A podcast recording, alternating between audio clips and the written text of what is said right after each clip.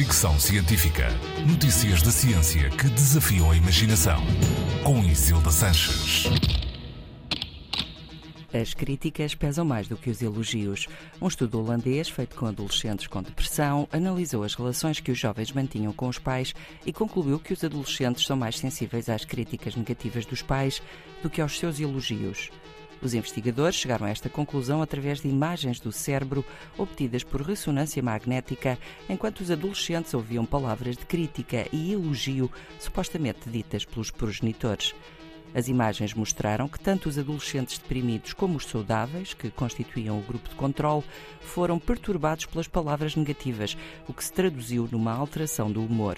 Mas no caso dos adolescentes deprimidos, a resposta positiva que deveria suceder a um elogio dos pais simplesmente não se manifestou.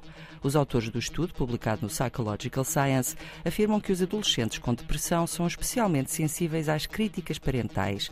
Já têm uma autoimagem negativa que fica ainda mais frágil quando recebem críticas dos pais.